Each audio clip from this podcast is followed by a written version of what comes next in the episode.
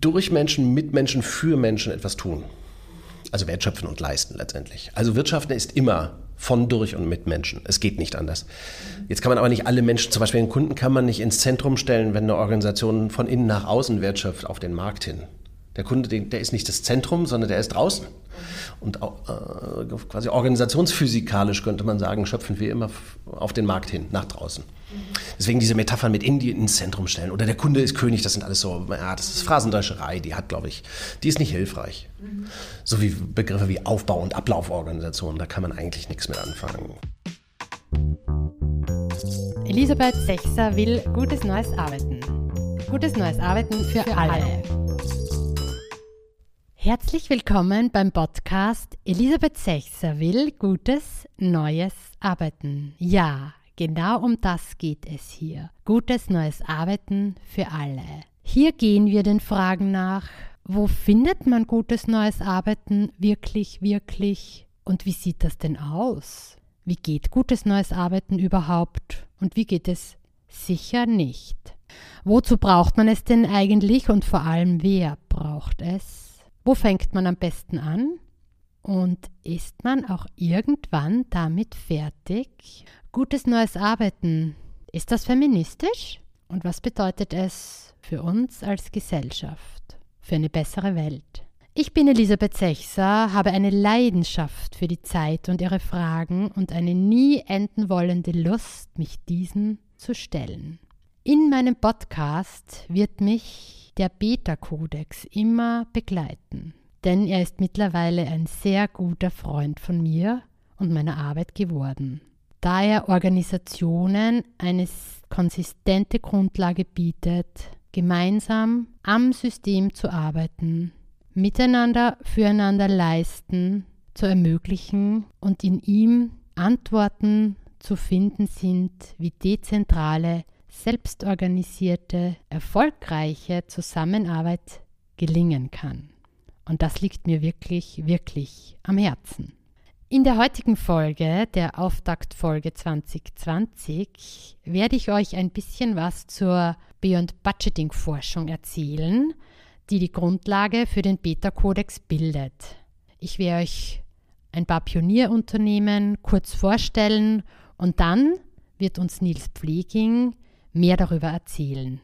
Ja, in den Show Notes werde ich euch auch Links zum Beyond Budgeting Roundtable, zur Beyond Budgeting Forschung, zur Literatur, zum Beyond Budgeting und zum Beta-Kodex verlinken.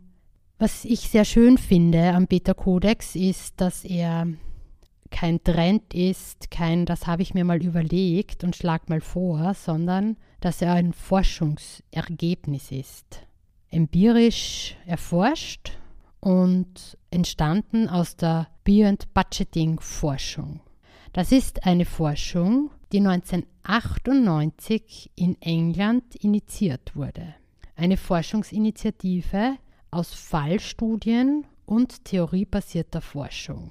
Das heißt, der Beta-Kodex hat Hand und Fuß, hat eine Grundlage und ist entstanden, weil es Unternehmen gibt, die nicht terroristisch, bürokratisch, hierarchisch funktionieren und auch vor allem deswegen erfolgreich sind, Dynamik robust sind, in Komplexität gut agieren können. Das heißt, dieser Beta-Kodex definiert sich aus zwölf Prinzipien, die ein alternatives Modell darstellen zu der sogenannten Alpha-Organisation. Also Alpha, Beta. Beta-Kodex. Weg von Pyramidenstrukturen hin zu konsequenter, dezentralisierter, funktional integrierter Netzwerkstruktur. Darum geht es im Beta-Kodex und in den Organisationen, die hier beforscht wurden. Begonnen hat das alles, um der formalisierten Budgetplanung quasi zu entkommen. Also quasi ein Fluchtversuch, der erfolgreich gelungen ist und marktorientierte unternehmerische Zielplanung wieder in den Vordergrund zu rücken. Denn darum geht es ja in Organisationen. Wie können sie marktorientiert und unternehmerisch erfolgreich agieren? Und nicht mit Weisung, Kontrolle planend gesteuert werden. Theoriewissenschaftliche Grundlagen bilden die Systemtheorie, die Kybernetik, die Chaostheorie und Konzepte zu lernenden Organisationen. Zum fallstudienbasierten Forschungsteil gehören Unternehmen wie die schwedischen Handelsbanken, Schneider Electric, IKEA, Borealis, Guardian Industries. Oder auch das deutsche Unternehmen DM Drogeriemarkt, die haben sich schon in den 90er Jahren von der klassischen Führung verabschiedet, von Budgetierung, Jahresplanung, fixierten Leistungsverträgen, von der Kontrolle und der Einhaltung der Pläne verabschiedet. Weitere bekannte Beyond Budgeting Unternehmen sind Aldi, Southwest Airlines, Toyota, WL Gore, Google oder auch Bürzorg oder die Metafinanz. In Folge 1 stellen wir eine Beta-Organisation vor, die sich vor kurzem von einer Alpha-Organisation in eine Beta-Organisation transformiert hat, nämlich die FSM AG. Ich freue mich sehr, in dieser Folge Nils Pfleging begrüßen zu dürfen. Nils Pfleging bezeichnet sich selbst als Management-Exorzisten und ist auch als solcher bekannt. Der Leadership-Philosoph ist konfrontativ und immer wieder auch provozierend und bringt die veralterten Management-Ansätze nicht nur ins Wanken. Er bietet mit seinen zahlreichen Büchern, Artikel, Videos rund um den Beta-Kodex die Alternative zur terroristischen Unternehmensführung an. Auch gründete er das internationale Beta-Codex-Netzwerk und ist Mitgründer von Red 42. Hier ermöglicht er gemeinsam mit Silke Hermann mit zahlreichen Sozialtechnologien fundierte, brauchbare Ansätze, ohne die gutes neues Arbeiten nicht möglich ist. Der Beta-Codex ist das Ergebnis aus der Beyond Budgeting-Forschung. 2002 bis 2008 war Nils Pfleging Direktor des renommierten Beyond Budgeting Roundtables. Heute erzählt er uns ein bisschen davon und dann machen wir noch einen Sprachausflug. Nils, wie kann man ein Unternehmen führen, ohne dass man Budgets erstellt? Ja, genau. Das ist eine, eine Frage, mit der ich mich äh, angefangen habe, vor 16 Jahren schon zu beschäftigen, so 2002, 2003 ungefähr. Und wir nannten das ja damals Beyond Budgeting. Also es nennt sich immer noch Beyond Budgeting, aber wie mm, wir, Silke und ich und vermutlich auch du, wir nennen das halt nicht so. Also wir nennen das nicht mehr so Beyond Budgeting, weil der Begriff so ein bisschen irreleitend ist. Klingt ein bisschen trocken, ne? Und, äh, aber tatsächlich, vor 16 Jahren haben wir uns das gefragt äh, im Beyond Budgeting Roundtable. Wie, geht, wie kann man Unternehmensführung ohne, ohne Budgets machen? Ja? Und das ist ja so eine, so eine Forschungsfrage gewesen, die diese Kollegen schon 1998 gestellt haben. Also damals als äh, ungefähr im gleichen Zeitraum wurde ja auch das Agile, Agile Manifest geschrieben. Ähm, und und ähm, der, die Beyond Budgeting Forschung begann mit dieser Frage. Ne? Was gibt's für, und was gibt es für Unternehmen, Pioniere, Pionierunternehmen, die keine Budgets haben und die erfolgreich sind? Genau, das ist eine wesentliche Frage. Haben also wir aber beantwortet. Haben wir beantwortet. Ne? Es geht. Es ist mittlerweile, würde ich sagen, also jetzt ein bisschen, bisschen ketzerisch, aber ein bisschen oder ein bisschen direkt formuliert. Es geht nicht nur, es muss auch. Also man muss, man kann, äh, kein vernünftiges Unternehmen sollte eine Budgetierung und Budgets und eine Jahresplanung haben. Mhm. Und auf diese Antwort sind wir damals ja auch schon gestoßen. Also schon um die 2000er Jahre oder spätestens 2003, als ich zum Beyond Budgeting Roundtable dazugestoßen bin, war das eigentlich klar. Mhm. Also Budgetierung gehört auf den Müllhaufen der Geschichte. Budgets und Jahresplanung, das braucht kein Mensch und braucht auch keine Organisation. Ähm, ich kenne nicht so viele Organisationen, die das trotzdem machen, also sich lange vorbereiten. Genau, das ist das Verrückte.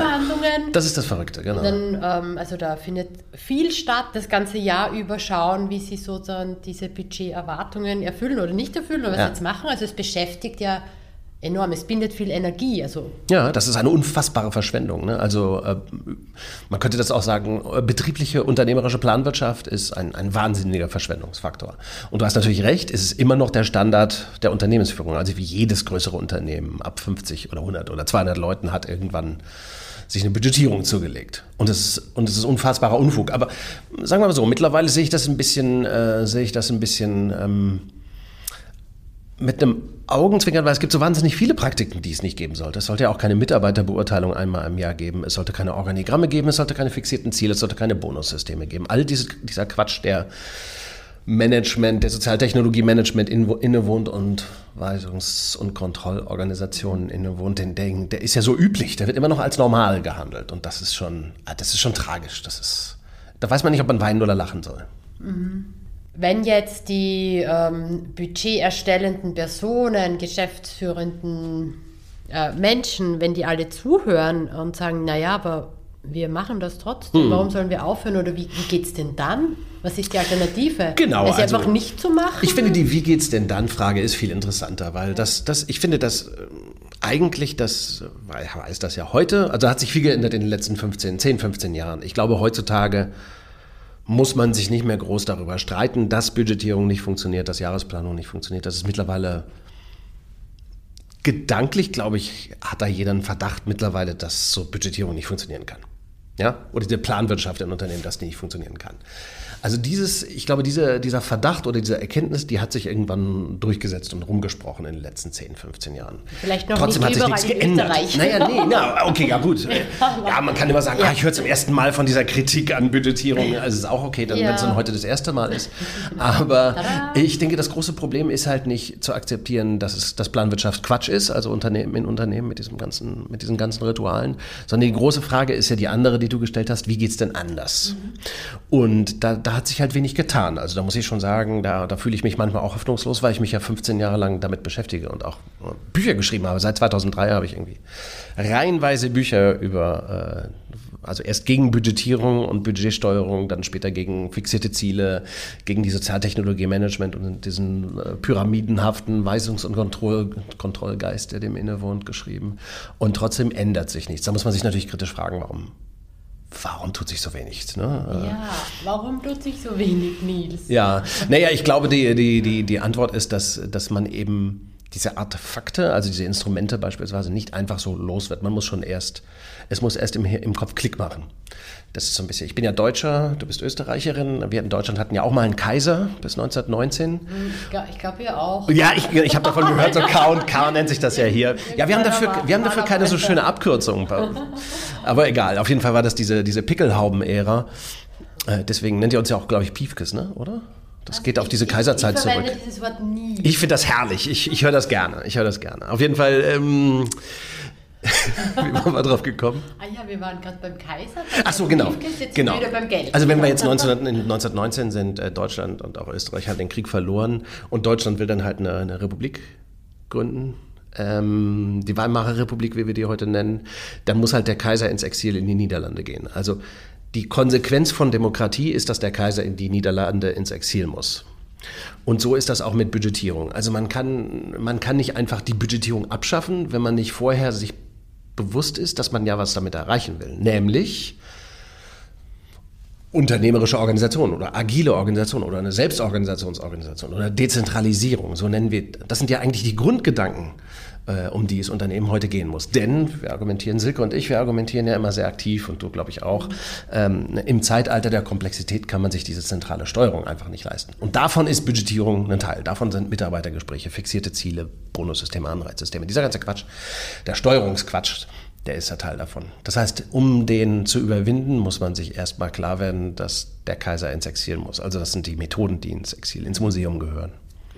Aber dazu muss die Stoßrichtung klar sein. Wir müssen dezentralisieren, wir brauchen unternehmerischen äh, unternehmerische Handlungsfähigkeit erfordert, dass man sich von bestimmten Methoden aus, Kaiser, aus dem Kaiserreich trennt. Mhm. Was würdest du jetzt denn äh, raten, wenn ein äh, Unternehmer ähm, gerade zuhört oder eine Unternehmerin und sagt: Hallo Unternehmer, hallo. Unternehmerin. Ja, hallo, wir machen das mal unter, unter, andersrum. hallo Unternehmerin, hallo Unternehmer.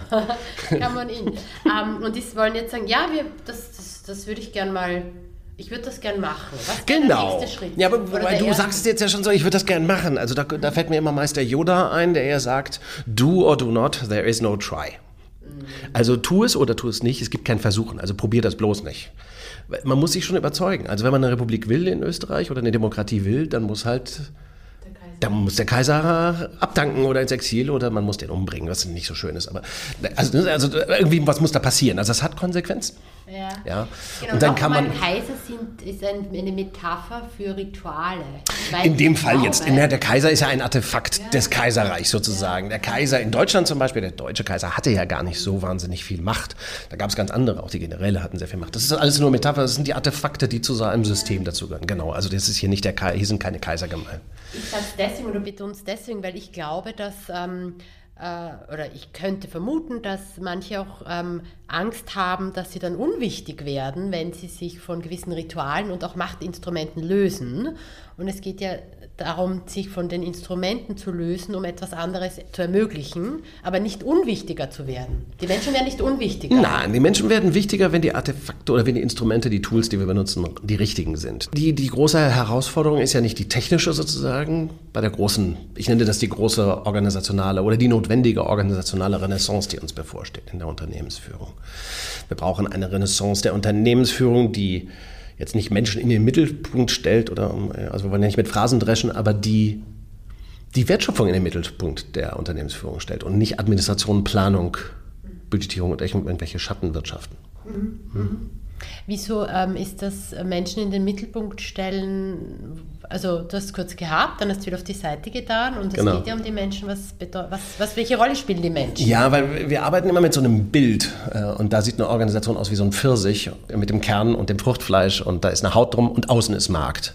Also wenn wir uns mal Organisationen als Pfirsiche vorstellen und das ist sinnvoll, systemtheoretisch betrachtet sind Organisationen sehen ungefähr so aus mit Zentrum und Peripherie und einer Haut drumherum, dann kann man den Kunden oder den Menschen nicht in den Mittelpunkt stellen, sondern Menschen, Götz Werner von der im Drogeriemarkt sagt das immer so schön, äh, Wirtschaft ist immer mm, durch Menschen, mit Menschen, für Menschen etwas tun. Also wertschöpfen und leisten letztendlich. Also Wirtschaften ist immer von, durch und mit Menschen. Es geht nicht anders. Jetzt kann man aber nicht alle Menschen, zum Beispiel den Kunden, kann man nicht ins Zentrum stellen, wenn eine Organisation von innen nach außen wertschöpft auf den Markt hin. Der Kunde, der ist nicht das Zentrum, sondern der ist draußen. Und äh, quasi organisationsphysikalisch könnte man sagen, schöpfen wir immer auf den Markt hin, nach draußen. Deswegen diese Metaphern mit Indien ins Zentrum stellen oder der Kunde ist König, das sind alles so, ja, das ist Phrasendrescherei, die hat, glaube ich, die ist nicht hilfreich. So wie Begriffe wie Aufbau- und Ablauforganisation, da kann man eigentlich nichts mit anfangen. Pfui, pfui Wörter. Ja, na, ich als Betriebswirt und Ökonom, ich habe das halt schon gelernt. Also ich habe damit viel zu tun gehabt. Ich habe da Klausuren drüber geschrieben. Und da denkt man, das ist wichtig. Und hinterher merkt man, das ist totaler Quatsch aus der Mottenkiste sozusagen des Industriezeitalters. Du hast ja einige Wörter schon genannt, die, die ähm, ins Exil sollen, also weg mit euch. Genau. Aber was ist denn, Hinfort. Was ist dein aktuelles Lieblingsunwort von all denen? Ach, da gibt es eine ganze Latte. Ja, also da gibt es wirklich so, also da gibt's, das sind quasi schon äh, üble Kampfbegriffe. Ja. very important words.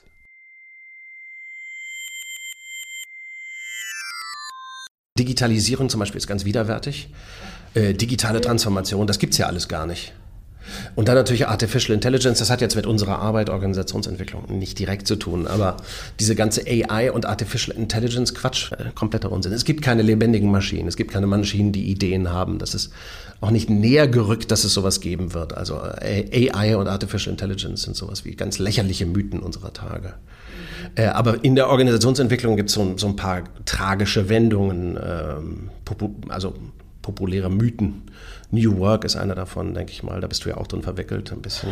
Also wir beide sind das. Drin, wirklich, ja. Ja, ist halt nicht sehr hilfreich, weil das auch so ein, so ein Klapperbegriff, so ein nichtssagender Wischi-Waschi-Hohlbegriff ist. Voll.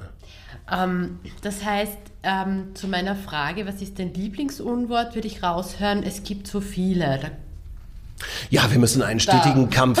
Das ist auch, gibt's nicht eine das ist auch nicht quichotesk, sondern es ist ein, wir müssen ständig natürlich irgendwelche Mo- hohlen Modebegriffe bekämpfen. Also es wird auch niemals enden, dieser Kampf gegen Hohlbegriffe. Wir haben daraus auch mal ein Poster gemacht, du kennst das, ne? So, so, Ja, so. das Poster, das gibt's bei Sichtart. Genau. Jede und jeder, der es haben möchte, schreibt mir sein Lieblingsunwort oder mehrere und dann schicke ich das zu. Ah, das ist eine gute Idee, das ist eine gute Ganz Aktion. toll. Ja.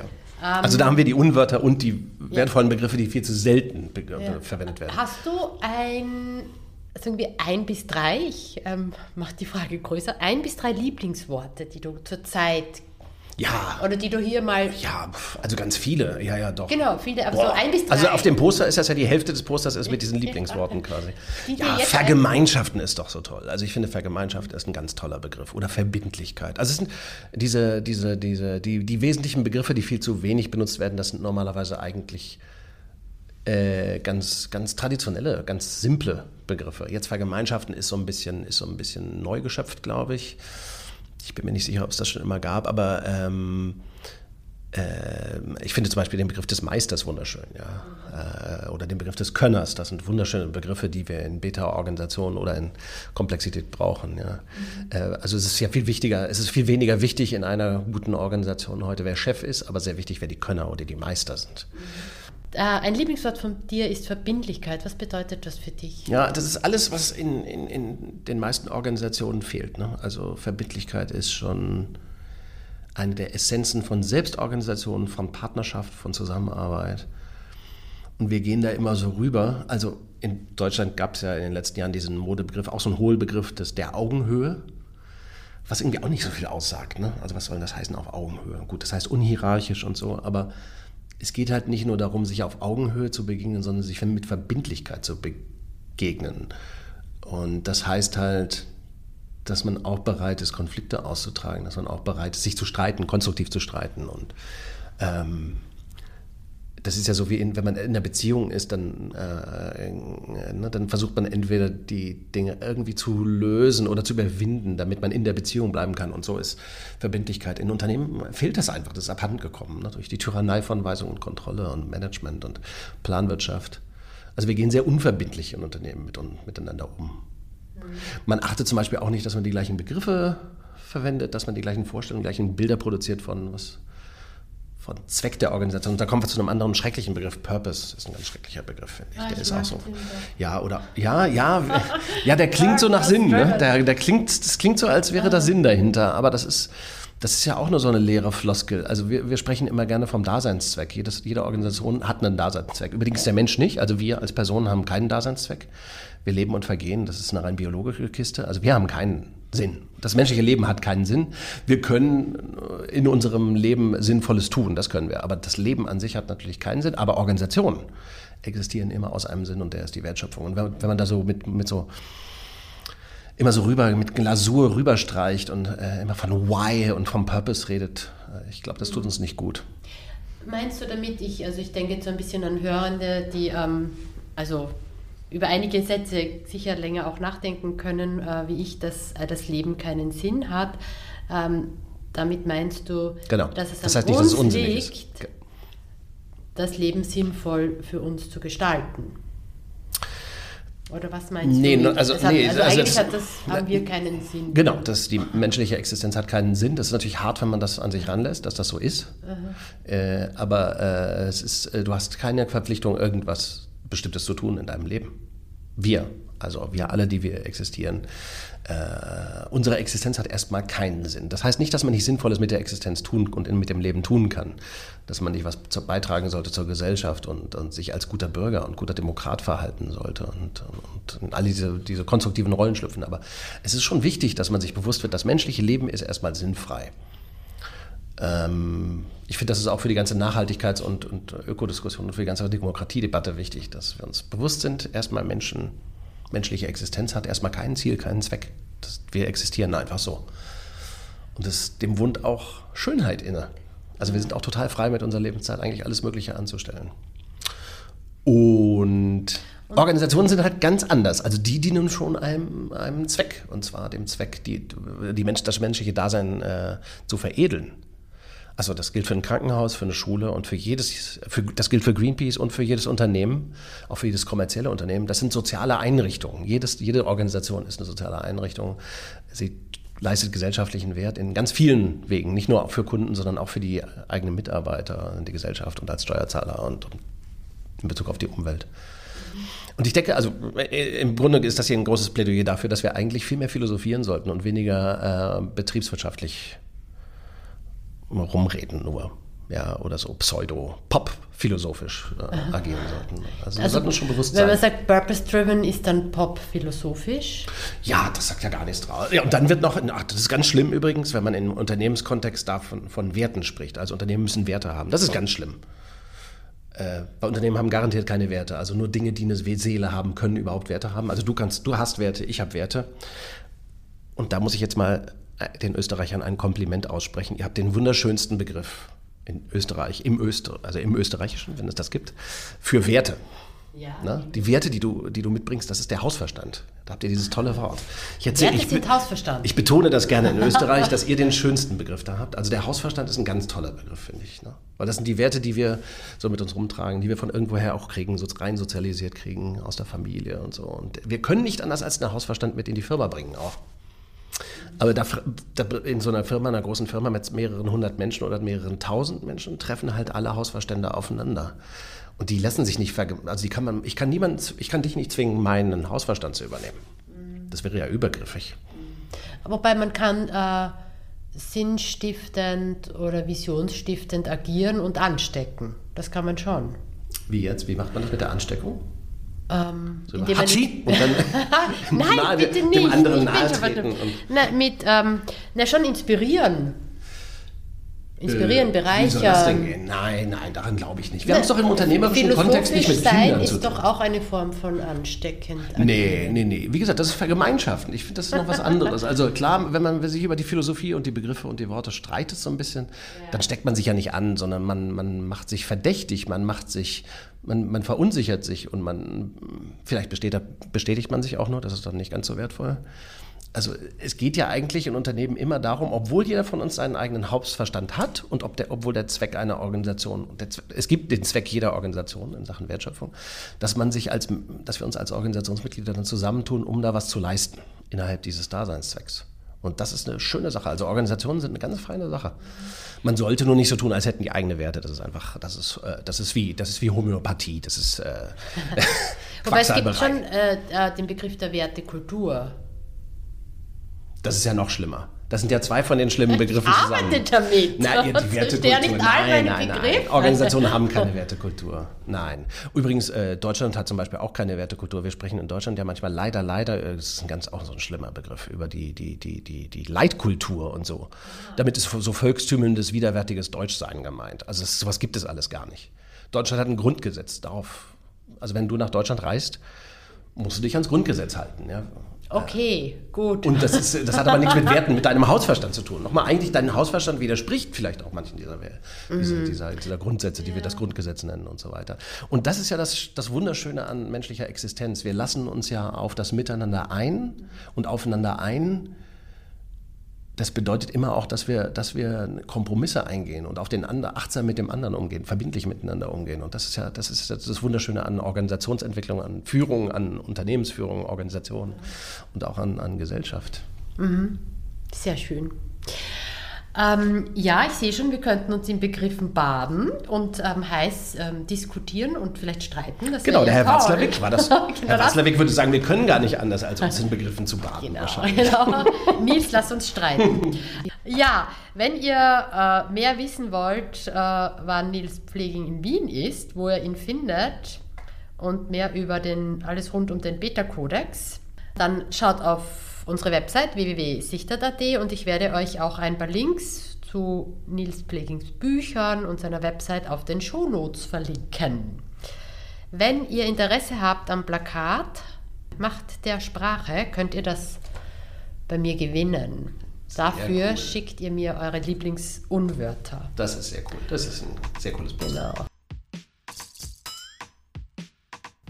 Wenn euch Begriffe einfallen, die man aus der Arbeitswelt eliminieren sollte, wenn ihr Formulierungen wisst, die in der Arbeitswelt Einzug finden sollten, wer mir Lieblingsunworte und Lieblingsworte schickt, bekommt von mir ein Plakat Die Macht der Sprache von Red 42 und unseren Sprachanregungskalender 2020 zugeschickt. An dieser Stelle vielen herzlichen Dank an Thorsten Irländer von Salt and Pepper. Er ist der erste Podcast-Hörer, der mir sein Lieblingsunwort geschickt hat. Er schrieb, Ich wünsche mir, dass wir das Wort Herausforderung aus unserem Sprachgebrauch im Arbeitsalltag verbannen.